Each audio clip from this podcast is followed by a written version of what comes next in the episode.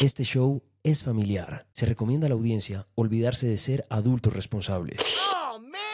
A partir de este momento, súbale un punto a sus audífonos porque usted y yo nos encontramos aquí para hablar de la música que suena alrededor del planeta. Camilo Guzmán presenta Punto de Encuentro. El podcast. Buenas, buenas. ¿Cómo les va? Bienvenidos a Punto de Encuentro. Mi nombre es Camilo Guzmán, acompañándolos. Para mí un placer estar aquí hablándoles al oído a quienes han llegado por accidente o por referencia. Pues un abrazo enorme para que podamos hablar de la música, bandas y canciones que nos mueven el alma y el corazón. Evidentemente, pues hoy, 17 de julio, hay un tema del cual hay que hablar.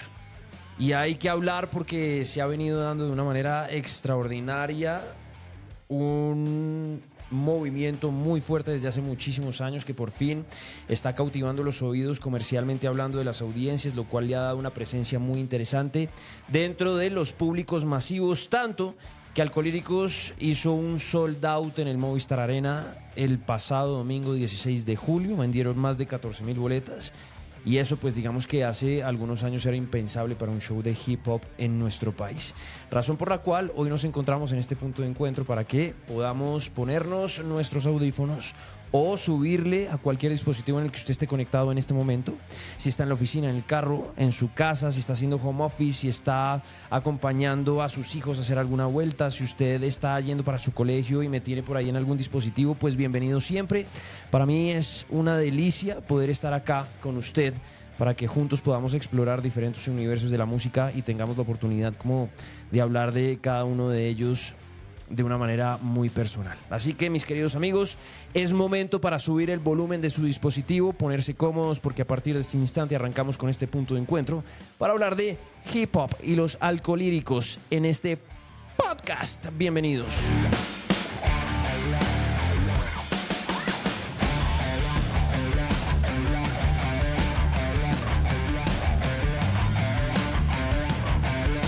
Bueno, todo lo relacionado con el mundo del hip hop ha sido una locura en los últimos años. De hecho, desde su aparición, hace ya van a ser 50 años en este 2023, por lo menos desde la aparición oficial desde los Estados Unidos, donde se hace como referencia a las primeras apariciones de este género, después de una cantidad de movimientos muy interesantes donde la gente se reunía, sobre todo en Nueva York, en la costa este de los Estados Unidos, a conectar sus aparatos a diferentes postes de luz y de ahí poder armar algunas fiestas con los discos de vinilos, hacer los loops, es decir, los samples que conocemos hoy en día de las canciones de soul que salían en ese momento en los Estados Unidos y a partir de ahí sobre el beat de la canción poder rapear o cantar. Y por eso, digamos que durante muchísimo tiempo la cultura del hip hop ha sido muy interesante porque se ha dividido como en varias ramas. Una de ellas, el graffiti, otra ha sido el breakdance. Para otros están los MCs o Masters of Ceremonies, que son quienes están encargados de estar enfrente del micrófono. Y digamos que nos vamos a centrar, y otra, pues obviamente la cultura del DJ, pero nos vamos a centrar hoy como en, esa, en ese lugar, en ese personaje que canta, en ese personaje que adopta toda la cultura de la calle y la va llevando a sus letras. A esos personajes que a partir de lo que van viviendo lo van comunicando con el mundo y lo hacen extenso a partir de una muy buena composición de rimas que entre las cuales encontramos una ciencia muy interesante por la manera en la que estos MCs tienen la habilidad de ir manejando diferentes métricas para así poder ir encantando diferentes oídos y llevándolos a enamorarse de este género. Y estamos hablando de eso porque, como les decía al inicio de este podcast, pues fue muy interesante lo que hizo Alcolíricos en el Movistar Arena el pasado 16 de julio en la ciudad de Bogotá. Los saludo desde Colombia, hoy muy orgulloso porque vamos a hablar de hip hop nacional. Y es un movimiento al cual deberíamos ponerle más atención de la que merece. Un movimiento que desde hace muchísimo tiempo viene cautivando audiencias, enamorando oídos, viene cantando lo que para algunos públicos llegaría a ser incómodo y creo que esa incomodidad se ha reflejado en la segregación del género a través de la categorización. Es decir, cuando uno habla de hip hop, inmediatamente lo relaciona con ciertas características sociales. Ah, es que el que oye hip hop es es eh, ladrón, no, es que el que oye hip hop es lo uno, es lo otro. y el que hace hip hop es una cosa o es la otra. Y como que ese, esa categorización de quienes están expuestos al género pues ha ido segregando la popularidad del mismo. Lo que pasa es que últimamente ha sido tan fuerte lo que vienen cantando quienes están detrás de los micrófonos de las rimas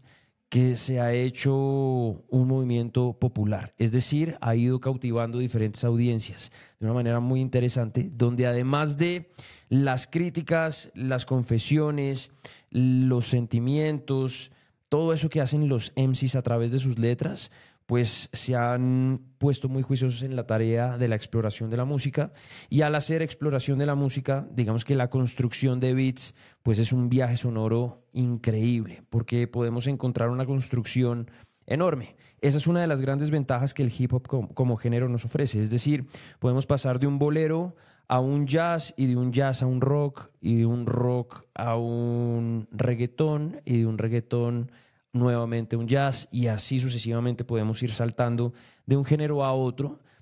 con un hilo conductor que al final de cuentas se convierte como en lo que ese MC está confesando.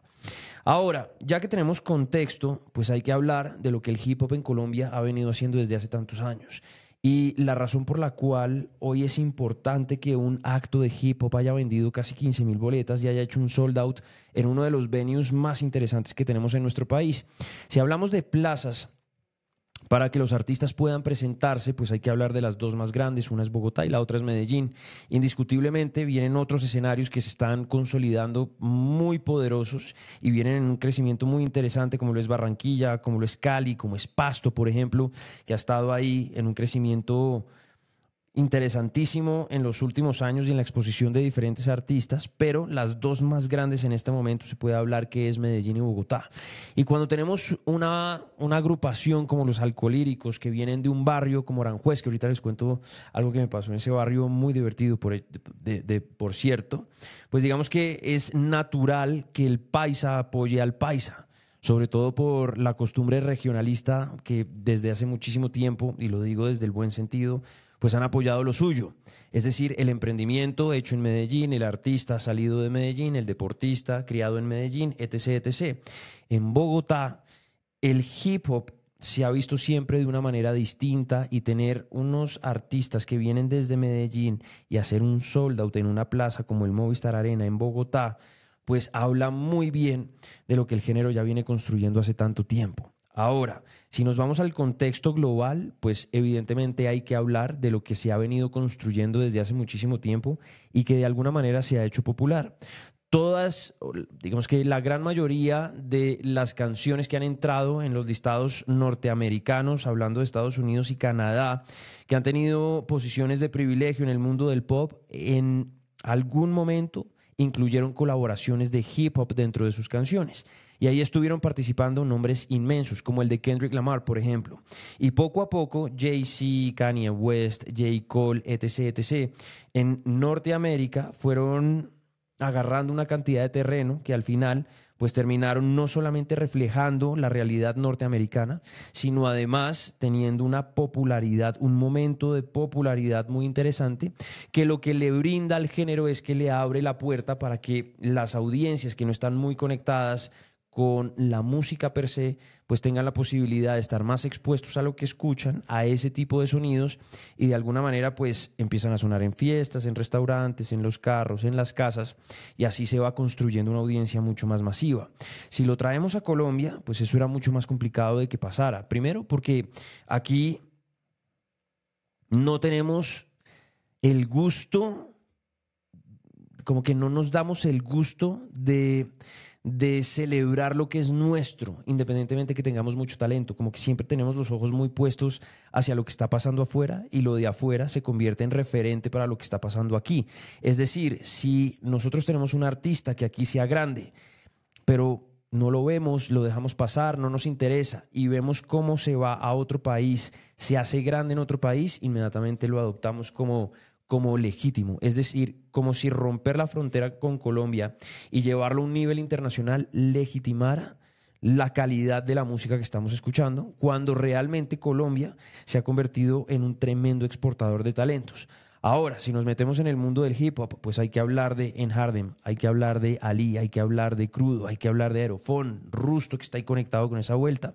Y un poco para validar la razón por la cual yo estoy hablando de hip hop. Es porque yo llegué muy tarde al género, pero me conecté a través de personas que estaban muy metidas dentro del mismo. Por ejemplo, cuando yo estuve trabajando en la X, en la emisora, el eh, productor en ese momento, uno de los más grandes fanáticos que tenemos del mundo del hip hop aquí en Bogotá, es DJ 113. Y DJ 113 fue el encargado de irme haciendo un mapa, digamos, de lo que pasaba dentro de la escena. No en vano, 113 trabajó muy de la mano con las primeras producciones de Nicolás, Nicolai Fela, en su primer producto que se llamó Pet Fela. Y a partir de ahí pues se abrieron una cantidad de puertas para que el hombre hoy sea uno de los grandes referentes. Ha hecho eventos con P&O de Tres Coronas, se le da la mano como uno de los más grandes amigos de Rusto y todo ese proyecto de Rusto que es bellísimo. Y una cantidad de personas más que han ido como abarcando ese proyecto y que han sido cercanos a 113, razón por la cual pues digamos que yo también tuve entrada gracias a él a poder conocer un poco más de cerca todos esos procesos, entender un poco mejor de qué se trataba el hip hop, entender un poco mejor el género, la razón de las líricas, la construcción de las métricas, la escogencia de los beats, la importancia de las diferentes culturas dentro del mundo del rap alrededor de cada una de las ramas que lo conforman, la importancia de darle valor a esa escena dentro de nuestro país y poder reconocer cuál era el talento de cada uno de esos personajes en cada cosa que hacía. Porque uno cuando no sabe, digamos desde la ignorancia, pues uno sí oye gente rapear, pero tal vez no entiende la grandeza de lo que está haciendo en el momento que el MC está interpretando, que está cantando. Y al final de cuentas, cuando uno se va como involucrando en ese mundo, pues uno va teniendo como la posibilidad de, de entender un poco mejor, de estar ahí uno muy, muy conectado como, como con lo que pasa de entender un poco mejor cómo, cómo el género se va construyendo, en fin. Tantas cosas que están ahí alrededor. Esa, esa, cercanía con 113 me llevó a mí a tener exposición también con leyendas del mundo del hip hop, que entrevistamos para un programa que yo tenía en televisión que se llamaba La Rola. Y de hecho, si ustedes buscan por ahí en YouTube, hay algunas entrevistas que le hicimos a gigantes del mundo del hip hop, con quienes también tuvimos la oportunidad de explorar un poco Mm, este mundo maravilloso que hoy en día, comercialmente hablando, está teniendo una aceptación interesante y nos da la posibilidad de crear una industria alrededor de ello. Cuando, cuando hay masividad, pues por más crudo que suene, en el fondo hay billete y cuando hay billete se genera una industria y se empieza a mover, eh, digamos que toda la maquinaria que está por detrás. Pasó con diferentes géneros y cuando se van encontrando como grandes exponentes y se les puede invertir y hay un retorno de inversión, al final lo que estamos teniendo es una escena en crecimiento y una industria que se está lucrando de un momento de popularidad del género que está trabajando. Entonces, por lado y lado es bueno. Y digamos que para no satanizar la industria, pues digamos que así funciona al ser una industria. Es decir, al ser un negocio, donde al final de cuentas lo que hay que hablar es billete, pero por otro lado es una industria de artistas. Y los artistas, pues lo que están haciendo es expresando su arte a través de canciones. Y esa delgadita línea entre el music business y el artista o la creación de arte, pues siempre ha sido un motivo de discusión, pero pues hoy no nos vamos a meter en ese rollo. Sencillamente quería dar como contexto de lo que pasa con el mundo del hip hop. Ahora, 14 mil boletas vendidas en el Movistar Arena de un género que ha sido incómodo a lo largo de los años. Incómodo ¿por qué? Pues porque habla, o digamos que una de sus grandes temáticas es lo que traen esos MCs a sus canciones a partir de sus propias experiencias, es decir, realidad. Básicamente es como si alguien fuera con un chinche con esas canciones, pinchando burbujitas y dando un cachetadón de realidad a quienes están expuestos a ese tipo de canciones. Algo que a mí me gusta mucho de los alcolíricos es que desde finales de la década de los 90 y principios del nuevo milenio, cuando arrancaron con todo este cuento entre Gambetta y Castro, que fueron los que estuvieron como muy involucrados en la creación de este proceso, es que desde el inicio han sido fanáticos de la, de la lírica, pues no en vano, no son alcohólicos, sino son alcolíricos. Es decir, es decir, fanáticos de las letras y a través de las letras ellos han sabido manejar muy bien la crítica, el humor, la sátira em, y han puesto diferentes escenarios muy complicados en los oídos de la gente que entran de una manera muy sutil a través de la identidad misma de la banda y han puesto a cantar a las diferentes generaciones de temas que a veces son incluso innombrables cuando uno va a hablarlos de frente. Ellos adoptan ciertas realidades, adoptan ciertas, ciertos momentos de, construcción, de, de, vivencias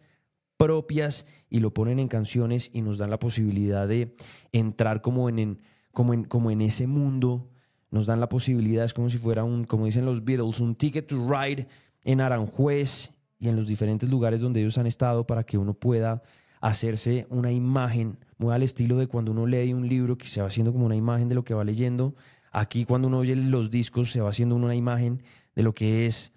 el barrio, la gente, la familia, los amigos, las parejas, las relaciones, la lealtad, los enemigos. Y hay algo que los alcohólicos han hecho muy bien y es que han molido durante todo este tiempo. Es decir, el éxito que ellos están teniendo hoy en día y que apenas hasta ayer uno puede hablar de un sold out en un venue como el Movistar, de un show de hip hop. Sí, es un sinfónico y sí, tenía unas características especiales, pero hicieron un sold out. Y eso pasó casi 30 años después de que ellos arrancaran con toda esta vuelta. Entonces eso los convierte en unos valientes. Y sí, hay un momento coyuntural que tiene al hip hop puesto en un lugar muy especial. Pasa en Estados Unidos, pasa en Europa y pasa también en Latinoamérica, especialmente en Latinoamérica. Porque Latinoamérica socialmente tiene una cantidad de elementos que hacen del hip hop muy especial para poder cantar realidades, para poder cantar secretos, para poder cantar dolores, para poder cantar victorias, para poder hacer una cantidad de cosas alrededor de las letras. Y estos manes que han construido esas letras desde el principio de los tiempos, con discos que han sido increíbles y que si se dan la oportunidad, hay, hay algo que a mí me gusta mucho de los discos de los alcolíricos y es que ellos todavía generan canciones a partir de la construcción del concepto del disco. Entonces, cuando uno está expuesto a su contenido, uno va casi que oyendo una historia. Y eso es lindo. Eso, eso digamos que en la música, a partir de la digitalización, que ya lo hemos hablado varias veces, pues, pues se ha ido perdiendo porque bajo la cultura del consumo del sencillo, el concepto está hecho para la canción y no para, para una larga duración. Y estos manes todavía piensan en eso. Piensan en, en, en, en un efecto de un long play. Y eso, y eso lo hace muy interesante. Eso los lleva a un nivel muy especial Razón por la cual uno se encuentra con un gambeta, por ejemplo, que dentro de la misma industria le dicen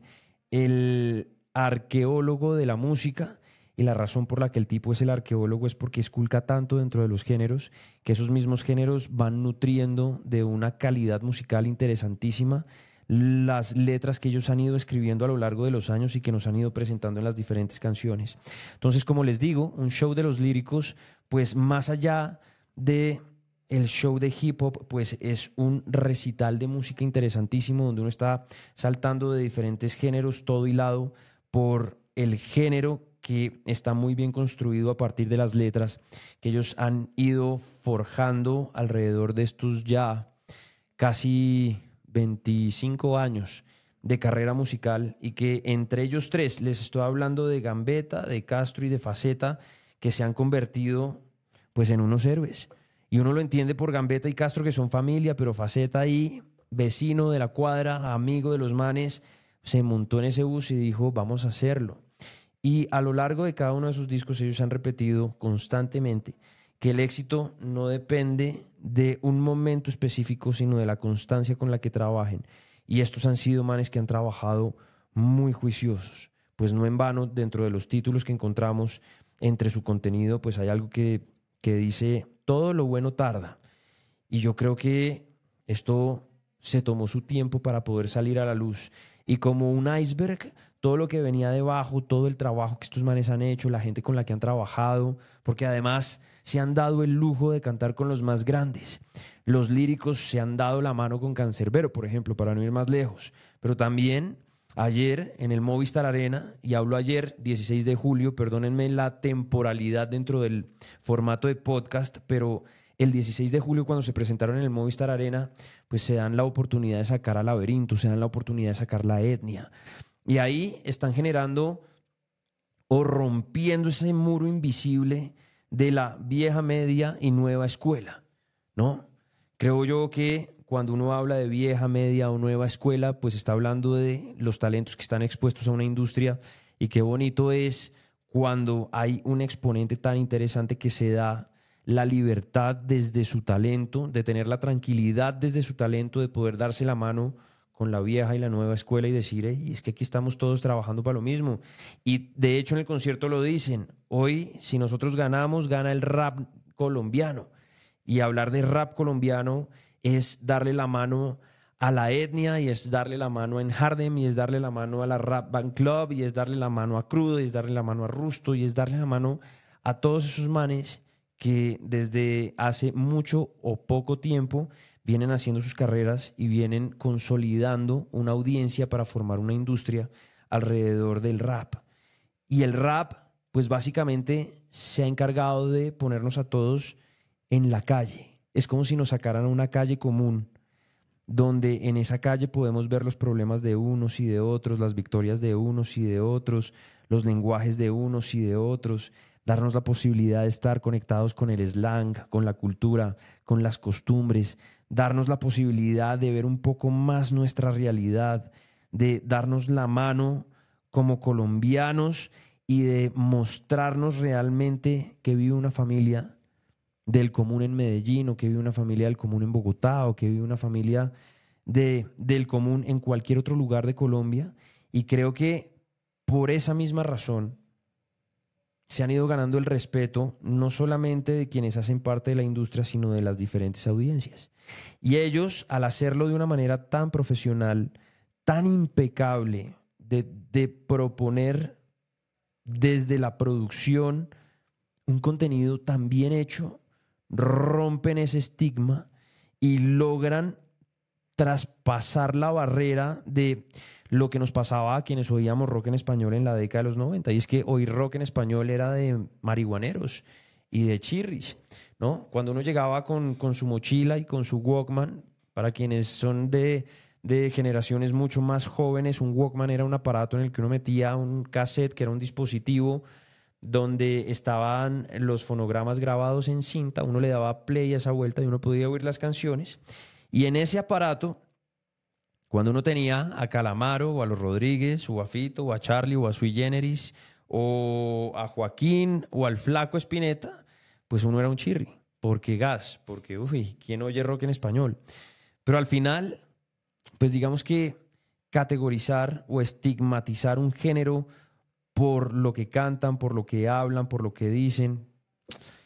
pues digamos que uno se está perdiendo de mucho.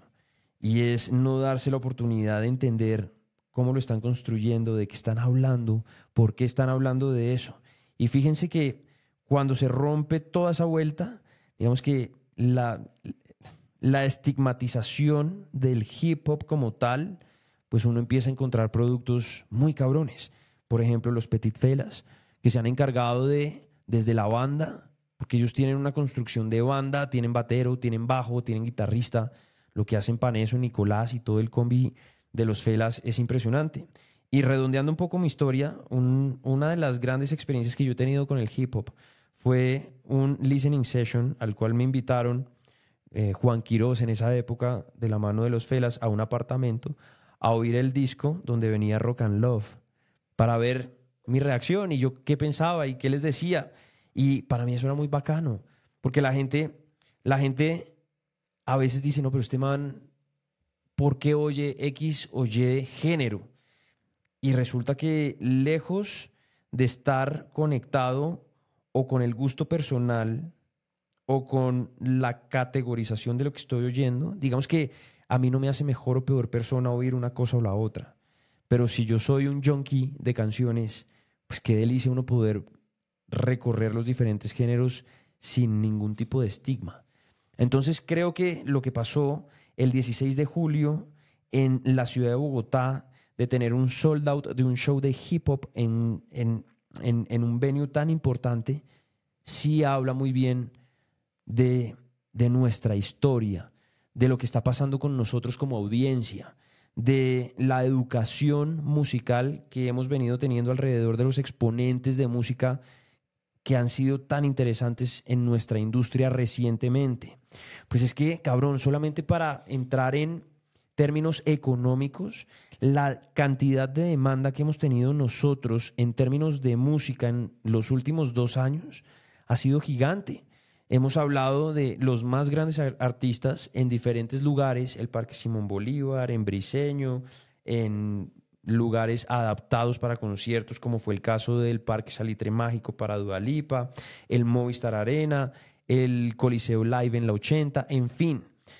Y en todos esos lugares hemos tenido nombres como los Arctic Monkeys, los Killers, Imagine Dragons, Dualipa, mm, Monsters of Rock, viene ahorita en octubre de Weekend, em, en fin, han pasado Fito Pai, han pasado nombres tan grandes, Alicia Keys, tan grandes por esos diferentes venues, que cuando uno se va a los números, hay dos caminos. El primero, la audiencia, pues porque saque usted billete para ir al Festival Cordillera, pero también saque billete para ir a ver a Alicia Keys, pero saque billete para ir a ver a Fito Páez, pero saque billete para ir a todos los conciertos que uno quisiera ver. Pues eso vale una plata. digamos, no es una crítica al empresario, porque el empresario está haciendo lo suyo y está trayendo, digamos que está poniendo el contenido en la plaza y eso está bien porque eh, le da, le da puntaje a Colombia como plaza para que podamos seguir trayendo artistas de primer nivel y eso a nosotros nos debería, debería ser un motivo de orgullo estar al nivel de lo que hace hoy Argentina o de lo que hace hoy México, por ejemplo, entre las grandes plazas del mundo. Y por otro lado, pues digamos que para los artistas también, o para el empresario que trae al artista, pues es una apuesta grande decir, bueno, voy a poner a Alicia Keys en tal venue y yo creo que Alicia Keys me vende las 14 mil boletas de lo que es el Movistar. O voy a traer a Morat y yo creo que Morat me vende no solamente las 14 mil, sino yo creo que puedo estar vendiendo 45 mil boletas. Eso me da un total de tres shows sold out en Bogotá. Y así van las cuentas. Cuando eso pasa, hay artistas de categorías internacionales que al haber tanta demanda y la situación de recesión que está viviendo el planeta entero, pues hace que la audiencia no tenga la capacidad económica para asistir a todo y empieza a escoger. Llenar un venue como el de Alicia Keys, teniendo a Alicia Keys enfrente, es fucking Alicia Keys, y casi, casi, casi no se logra. Entonces ahora tenemos un show de hip hop con unos manes de Medellín que hacían parte de la estigma de, del género y de los, y de los eh, como, se diría popularmente, de la ñeramenta, pero resulta que, ¡pum!, vendieron las 14 mil boletas. Es decir, dentro de la audiencia hay una elección por ver a, ver, a los alcohólicos que yo entiendo que hay, digamos, había una preparación con antelación, porque este show ya se había presentado en Medellín y se había visto pausado en gran parte por lo que pasó en el 2020 con la pandemia y estaba, digamos, que en deuda con Bogotá, entonces había una gran expectativa, pero alejado, digamos, de ese momento e, emocional, la gente igual le invirtió y fueron 14 mil personas que estuvieron allá.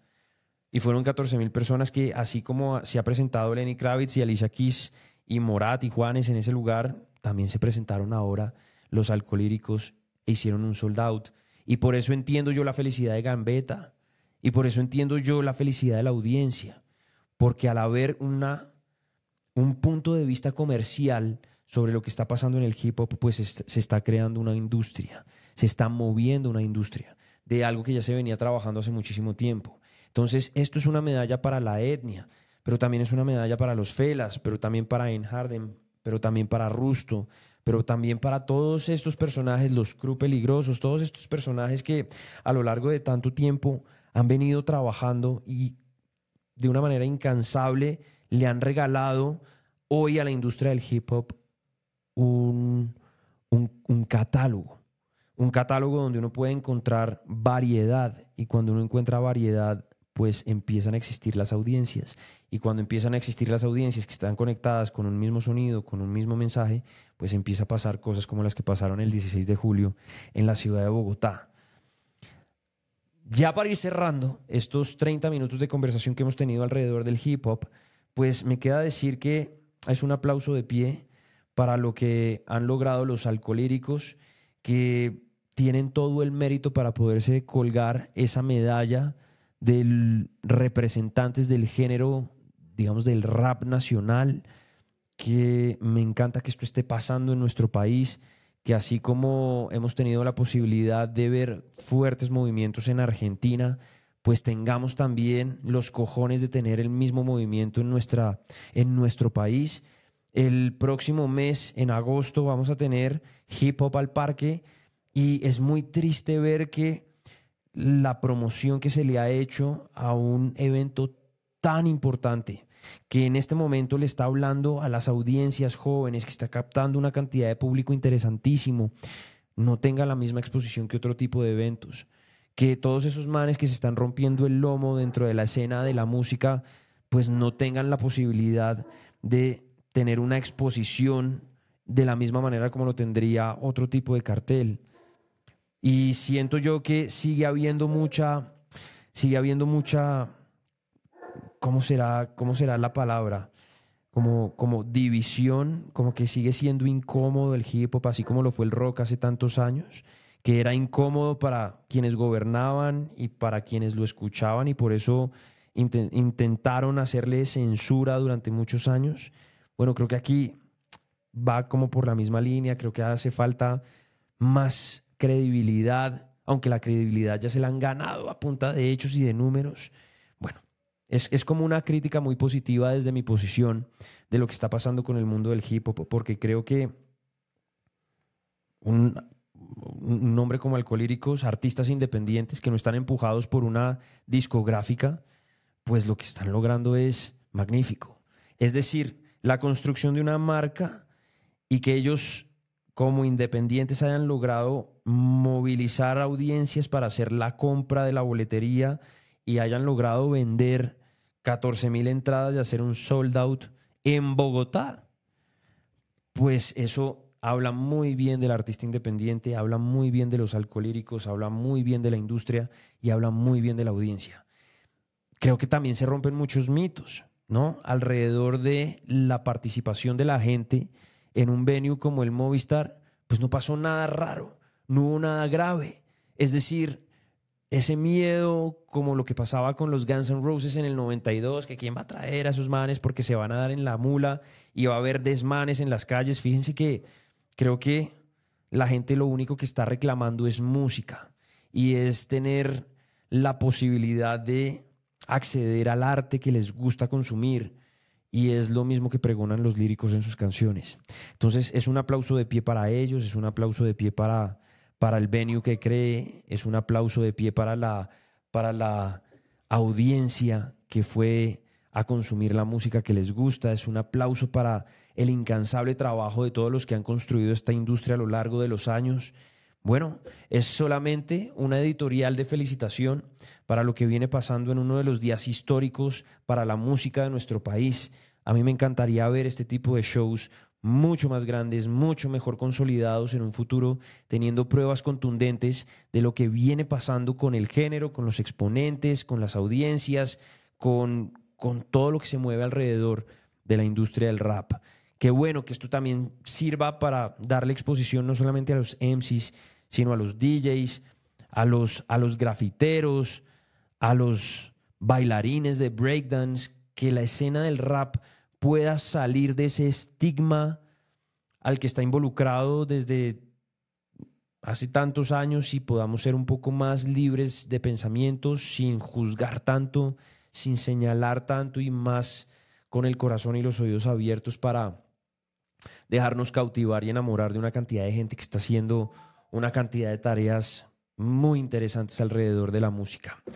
Así que, mis queridos amigos, muchísimas gracias por llegar hasta este punto conmigo. Realmente es una delicia poder hacer este tipo de, de conversaciones con ustedes, de tener la posibilidad de irnos como metiendo por diferentes lugares, esculcar diferentes sitios, traer diferentes momentos y ponerlo al oído de cada uno de ustedes para quienes están interesados en las conversaciones de música. Les mando un fuerte abrazo a la distancia. Los que vienen del punto 9 y del punto com, pues ustedes saben que acá tienen su espacio ya reservado desde siempre. A los que van llegando por accidente o por referencia, pues también es una delicia. Y qué alegría que ustedes pudieran replicar eso mismo con amigos y conocidos y familiares